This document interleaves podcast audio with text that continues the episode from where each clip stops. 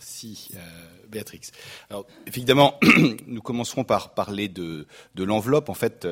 le, schéma directeur euh, d'aménagement et de mise en sécurité du château de Versailles est une opération qui a été très longuement mûrie, puisque c'est pratiquement dès la création de l'établissement public de Versailles en 1995 qu'une amorce de réflexion euh, a été euh, engagée. à partir de 1997, en fait, les, premiers, les premières hypothèses, avec déjà Béatrix Saul à l'époque, ont, permis de, commencer à réfléchir, et oui, et moi aussi d'ailleurs, et, ont permis de, réfléchir à, ce qu'il fallait faire et à surtout penser les choses sur la longue durée, puisque c'est un schéma euh, qui s'étale sur environ une trentaine d'années, euh, vu l'ampleur euh, des, éléments à traiter. Euh, donc Dieu merci, nous avons compris qu'il nous faudrait du temps. Et ce temps a été mis à profit pour, comme le disait Béatrix, un travail collégial, un travail aussi d'itération entre des hypothèses plus ou moins idéales correspondant à des normes muséales et puis la réalité d'un patrimoine, d'un patrimoine fragile. le château est, avant tout un palais. c'est également évidemment un musée, mais la première de ces collections, c'est le patrimoine lui-même, c'est l'architecture et les décors portés par cette architecture. Euh, donc euh, c'est également, et, ça à contrario, et nous avons abordé le, sujet tout à l'heure, euh, un monument, un bâtiment recevant du public, et donc avec toutes les contraintes qu'il suppose, c'est un monument qui reçoit beaucoup de public et donc qui ne peut passer inaperçu par rapport aux commissions de sécurité. C'est d'ailleurs ce qui a motivé euh, l'accès, la, comment dirais-je, l'engagement du ministère de la Culture. Il a fallu pratiquement une dizaine d'années entre le début des premières études et 2007, où officiellement le schéma directeur a été euh, avalisé par euh, le ministère de la Culture, euh, pour que on puisse arriver à, cela. Et je dirais que certains grands accidents patrimoniaux, dont l'incendie du château de Lunéville, par exemple, n'ont pas été étrangers à, l'engagement de, notre ministère de tutelle. il a fallu donc évidemment placer sous l'égide de la sécurité des personnes et des biens avant tout notre travail, mais c'est également un travail qui se veut une amélioration des conditions de présentation des collections et une amélioration des conditions d'accueil du public, en se disant que lorsqu'on accueillait mieux, on conserverait mieux. les éléments donc, euh, ont, été euh, faits à l'aide euh, d'une concertation avec les autorités euh, chargées de, la tutelle administrative et également avec un certain nombre de bureaux d'études et évidemment le travail en interne, je dirais, entre euh, la conservation euh, du musée, les souhaits que nous avions d'intégrer aussi entre l'état actuel, et on le voit bien, entre l'état actuel du château et son état actuel de présentation, et puis peut-être un état envisagé, un état idéal, pour essayer de penser et de prévoir sur le long terme euh, les éléments. Euh, à l'échelle des 80 000 mètres carrés euh, du château, il est évident euh, que tout cela ne peut se faire en un jour et qu'il a fallu faire des choix. Euh, et que ces choix ont été euh, d'abord des choix difficiles de travailler d'abord sur les infrastructures. c'est une chose qui ne se voit pas, c'est la face immergée d'un gros iceberg pour justement permettre de mieux préserver les éléments qui relèvent du public et qui sont les éléments historiques. Et puis, nous avons aussi sélectionné un certain nombre de lieux qui étaient les lieux les plus fragiles, dont euh, l'Opéra Royal, par exemple, qui a été euh, tout de suite jugé comme étant un endroit extrêmement euh, dangereux, étant intégralement en bois, avec des décors fragiles, et, et, qui nécessitait une restauration importante. Puis, un certain nombre d'infrastructures, comme également la chance qu'a eu l'établissement public, il faut le dire, à l'échelle euh, du, château, de pouvoir récupérer euh, ce qui a été, je dirais, dans un jeu de taquin, euh, la case vide, c'est-à-dire le grand commun, qui a permis en fait de retrouver son statut euh, de service du château et en libérant ainsi euh, du château une contrainte qui était celle de la contrainte administrative et, des services, de pouvoir justement créer la, fluidité nécessaire. Alors, ce n'est pas de gaieté de cœur qu'on aborde ce genre de choses, et en particulier les problèmes. il faut savoir que derrière les ors et la superbe que nous connaissons, voilà l'envers du décor et les coulisses d'un monument, malheureusement, où où la gestion euh, des fluides euh, a été euh, totalement anarchique au XXe siècle, avec une accélération dans les 20 dernières années sous la pression en fait des nécessités de court terme ce qui est extrêmement dangereux et qui, en fait, accentue la dangerosité. Euh, il y a 30 ans, en fait, euh, il y avait beaucoup moins de réseaux et en particulier pratiquement pas de courant faible. On a cessé de les, amplifier et euh, au, point que, tout se faisant dans l'urgence, les choses ne se sont pas faites correctement. en même temps, les, problèmes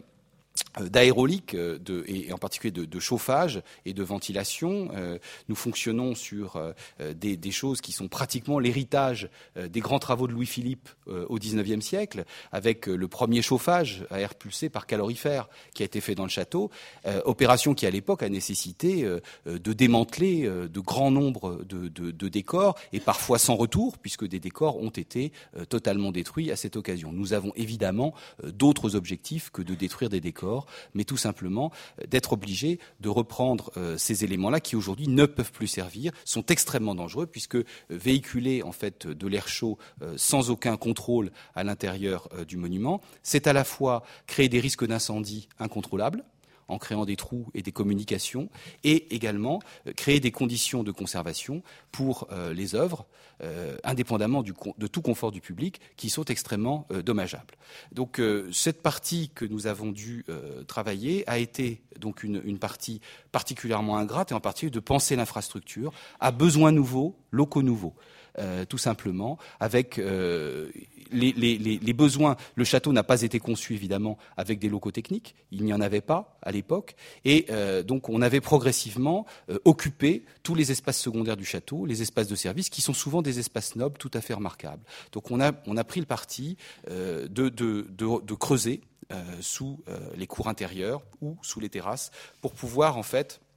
gérer euh, tout un ensemble euh, de, de, de, galeries, de communications, et qui permettent en, en, même temps de sortir en fait les, les, les, éléments les plus gênants et, et, et, les plus rébarbatifs, je dirais, euh, des œuvres vives historiques, euh, et ce qui permet justement de libérer euh, des espaces. Ça a le double avantage non seulement de préserver le patrimoine, mais également d'offrir au château de Versailles non pas des salles historiques en plus, mais aussi ce qui fait considérablement défaut, c'est-à-dire euh, des locaux magnifiques et de qualité qui font partie du, du, château, qui permettent parfois de voir un certain envers du décor avec des locaux de service euh, qu'on ne montrait plus, et euh, qui donne aussi des services au public, euh, tout simplement, sans empiéter sur les espaces nobles historiques et les espaces décorés, évidemment, que nous connaissons. Aujourd'hui, il y a à peu près 25 000 mètres carrés, en fait, de salles du musée qui sont ouvertes au public et qui sont surtout des grands décors historiques. Et jusqu'à une date récente, il n'y avait environ que 500 mètres carrés d'accueil du public. Euh, donc, euh, ce qui est quand même fort peu, vous en conviendrez. Le, travail aujourd'hui, alors je ne sais pas si on voit très bien, oui. Euh, le travail aujourd'hui, en fait, commence sur des parties qui deviennent extrêmement sensibles et délicates, puisque nous abordons, après avoir repris un certain nombre d'éléments périphériques, nous abordons effectivement, à la demande du ministère, le, corps central du château, en partant du, du, du côté sud du corps central, l'appartement de la reine, du dauphin et de la dauphine, qui nécessite nécessite donc euh, d'importants travaux euh, de sécurité et de mise aux normes des installations. Pour ce faire, donc il, va, il faut, et c'est d'ores et déjà le cas, fermer au public l'appartement de la reine, ce qui est quand même pour le château une véritable révolution, tout en accueillant le public pour le reste. Oui, je sais bien qu'on parle mal de révolution à Versailles, c'est assez euh, mal connoté. Donc, nous, nous, nous avons essayé de ne pas faire le grand soir. Et, et donc, il y a il y a euh, évidemment euh, un, un, déménagement des collections, mais ce n'est pas moi qui vous en parlerai, et un travail fin qui a été fait sur euh, la conservation euh, des, des, décors, l'intégration des éléments, qui sont des éléments en fait qui vont devoir aussi euh, une réflexion que nous avons menée sur l'obsolescence des installations techniques. il y a un temps de la conservation patrimoniale et un temps des installations techniques. Et en fait, la conservation patrimoniale, on s'aperçoit qu'on intervient sur une pièce euh, sur une récurrence d'environ 50 à 100 ans. Euh, lorsqu'on fait des restaurations fondamentales des décors. Et c'est tant mieux, moins on en fait, mieux on se porte. Mais euh, par contre, l'obsolescence des réseaux techniques est une obsolescence pratiquement programmée entre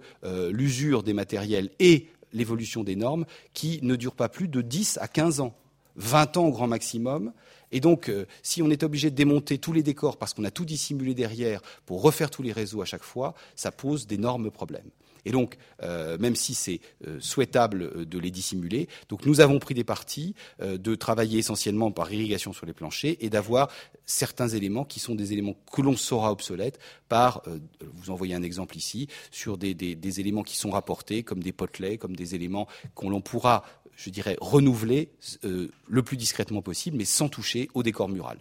Euh, donc ça, c'est une réflexion que l'on ne mène peut-être pas assez je dirais, dans cette notion des temps décalés euh, qu'il faut. Il faut la longue durée pour, pour y penser. il y a évidemment tout le travail sur l'aérolique, le chauffage et le traitement d'air, avec un travail important que nous avons fait, de connaissance d'abord des comportements du monument, et euh, des effets induits euh, qui ont été ceux des grands sur les grands décors puisque euh, nous nous sommes aperçus en particulier qu'un des gros problèmes que nous avions, c'était les plafonds peints euh, des grands appartements, qui sont un des trésors évidemment euh, majeurs du château, et qui souffrent énormément de, conditions climatiques extrêmement défavorables, puisque nous avons un chauffage qui souffle à haute vitesse et haute température, avec une stratification qui se fait dans les niveaux supérieurs, qui fait que même si la chaleur ressentie en hiver n'est pas très importante au, niveau, je dirais, de l'humain et du public, l'air chaud monte, euh, et on a abouti à des températures qui parfois peuvent dépasser les 40 degrés. Euh, donc on cuit, euh, je dirais, tranquillement les plafonds. Bien entendu, tout chauffage non régulé du point de vue hygrométrie fait qu'on a un assèchement et ce qui se produit sur des œuvres qui sont des œuvres complexes, qui ont été déjà largement restaurées, qui sont aujourd'hui un, cocktail de, produits et qui sont dès le départ des œuvres complexes puisque nous avons des plafonds avec du bois, du plâtre, de la colle, des toiles marouflées, etc. Donc qui sont par essence fragiles. Une récurrence des interventions et des problèmes qui sont des problèmes problème extrêmement euh, euh, important. Donc on, a donc voulu essayer de, travailler sur une régulation, évidemment, une régulation euh, qui, par itération, il s'est vite avéré que si on avait voulu respecter des normes muséales idéales, il fallait démonter le château intégralement et remplacer pratiquement tous les murs derrière les décors, à moins de réduire les décors de 10%. Euh, mais ça, c'est peut-être déjà Paul a eu suffisamment de mal à la chausserie d'Orléans pour les remonter dans, l'hôtel de Rouen Strasbourg. Mais nous, nous n'avions pas la volonté de diminuer de 10% la galerie des glaces ou, euh, pour pouvoir pour qu'elle rentre, qu'on puisse faire passer les tuyaux. Donc, euh, on n'avait même plus la place dans les murs de faire passer les choses. Donc, on a évidemment été amené à faire un, travail de compromis pour euh, à la fois trouver ce qui était possible et admissible par le patrimoine et euh, ce qui était optimisant euh, pour, euh, et, vraiment signifiant pour les éléments de, conservation des, décors sur la longue durée, avec une capacité de régulation de température et d'hygrométrie que nous avons ici. On a fait des modélisations en fait des différents des différents éléments et je prends ici le, cas du salon des nobles où l'on voit le, principe de, de ce j'ai pratiquement fini. Euh, le, principe de ce, de ce, comment du comportement, euh, je dirais aérolique du chauffage à, air pulsé, euh, qui ne pouvait pas être remis en question, qui est le seul mode de chauffage possible et qui a le mérite aussi de renouveler l'air hygiénique, ce qui est absolument nécessaire. Et donc, vous voyez à droite le cas existant aujourd'hui, qui provoque une stratification extrêmement forte des, températures non régulées et, au contraire, une, une régulation euh, qui va se faire par le système de reprise. Alors nous ne faisons pas ça, je dirais, pour des économies d'énergie, bien que maintenant, euh, évidemment, euh, ce soit quelque chose qui puisse être pris en compte, mais ce qui nous intéressait avant tout, c'est le système de pouvoir avoir une température le plus homogène possible pour que justement nous n'ayons pas une accumulation de chaleur vers les plafonds peints. Et ça, c'est extrêmement important. c'est aussi un travail fin qui a été fait avec la conservation du musée sur la, la, position du mobilier euh, dans euh, les pièces pour pouvoir positionner les bouches de soufflage et de reprise euh, pour être au maximum cohérent avec les capacités de, remeublement du château, puisque le château, en fait, ce, palais est, est, en constante évolutivité. depuis 20 ans, nous avons vu revenir des centaines de pièces de mobilier sous l'action dynamique de la conservation. Et donc, il a fallu que nous fassions ici un travail qui a été non seulement de travailler sur l'état actuel d'ameublement, mais ce que que pourrait être un état idéal pour qu'à aucun moment nous nous risquions de nous trouver avec une impossibilité même de remeublement par les contraintes qu'auraient posées nos réseaux techniques. Et donc, c'est bien cela. C'est pour ça que vous voyez ici, par exemple, sur le Salon des Nobles, vous, voyez l'état actuel du Salon des Nobles et de son remeublement, mais avec peut-être l'hypothèse qu'un jour, si on arrivait à retrouver le mobilier, peut-être qu'il y aurait un autre type de remeublement plus dense et donc évidemment faire attention de ne pas euh, générer euh, ce genre de contraintes. Donc on va essentiellement passer euh, sur, dans, les planchers en respectant la structure ancienne et en essayant, donc nous avons créé des prototypes pour essayer de, faire le plus, le, plus finement Et donc ici, vous voyez les, prototypes dans les, parquets à, panneaux Versailles. Pourquoi dans les, planchers? D'abord pour ne pas s'approcher des décors peints et ne pas engendrer de risques à côté ces, de ces décors, mais également parce que finalement, malheureusement sans doute, euh, les planchers sont ce qu'il y a de moins authentique à Versailles. Ils ont pratiquement tous été renouvelés plusieurs fois au cours du XXe siècle, et donc c'est là où je dirais nous avions euh, le plus de, possibilités, je dirais, d'intervention sans détruire euh, la matière originale. donc on a et euh, pour terminer, euh, nous avons également pensé, parce que ça fait partie des conditions de conservation, à l'éclairage, que euh, les sources LED que nous avons aujourd'hui, qui sont des sources froides, nous permettent de développer un, éclairage, avec ici tout un travail qui a été fait, un travail fin, à la fois de, de, pratique et théorique, sur ce que nous voulons donner comme image, qui est à la fois, en fait, donner à voir les œuvres, mais en même temps être dans l'ambiance du palais. Et donc on s'est aperçu que l'on avait, en fait, à la fois un éclairage historique qui pouvait se décliner sous trois niveaux d'éclairage, euh, qui était celui qui, existait, le niveau supérieur avec les lustres, le niveau intermédiaire qui était des bras de lumière ou des girandoles sur des torchères, et le niveau inférieur qui en général nous fait défaut, qui étaient les flambeaux et girandoles qui étaient posés sur le mobilier, le niveau de la vie en quelque sorte. Euh, on a souvent les lustres, plus rarement euh, le niveau intermédiaire de bras de lumière. C'est ce qu'on va s'efforcer de faire, et en tout cas de prévoir les attentes pour pouvoir redonner aussi cette lumière qui donne à comprendre et par rapport aux peintures, par rapport au mobilier, qui est extrêmement signifiante. Et l'éclairage muséographique prend exactement le même pas, avec euh, des remplettes dissimulées euh, euh, au-dessus des corniches pour les plafonds. Il ne s'agit pas de, créer, mais qui donne en fait un sentiment d'éclairage et qui fait que l'éclairage historique agit pratiquement comme un leurre pour l'œil, c'est-à-dire qu'on peut croire que c'est le lustre qui éclaire le plafond. Et c'est tout à fait intéressant en plus, dans le cadre de, mobilier, de peinture, je ne parle pas des textiles qui sont tous renouvelés, mais de, de mobilier, et en particulier de peinture, qui ont, vieilli et donc qui obligatoirement non plus, fort heureusement d'ailleurs, nous ne cherchons pas à lui rendre, l'éclat euh, original. Et donc euh, la lumière permet parfois, tout simplement, sans agir sur l'œuvre elle-même, de compenser très légèrement ce que l'œuvre a pu perdre par rapport à euh, ce que nous, nous, voyons ici. Nous avons inauguré ce, principe à la Galerie des Glaces succès. Et d'ailleurs, en s'apercevant que, chose amusante, dans euh, l'éclairage de la galerie des glaces, il faut euh, aujourd'hui, nous avons un éclairage qui est à 50% le soir et à 80% dans la journée pour lutter contre le contre-jour qui, euh, qui vient des fenêtres. Et donc, et avec ça, on a la même perception. Voilà, je m'arrête, euh, je m'arrête ici. Et donc, euh, c'est pour vous dire simplement combien nous avons essayé collégialement de, pouvoir trouver euh, les modalités de réponse sur une protection durable d'un château, sur un lourd investissement. Et c'est un programme qui va s'étaler encore, rien que pour le corps central, sur les huit ans à venir. Donc nous le faisons tout à fait progressivement puisque le château ne sera pas fermé au public, ne sera jamais fermé au public. Et pour le château lui-même, encore sur 20 ans. Je vous remercie.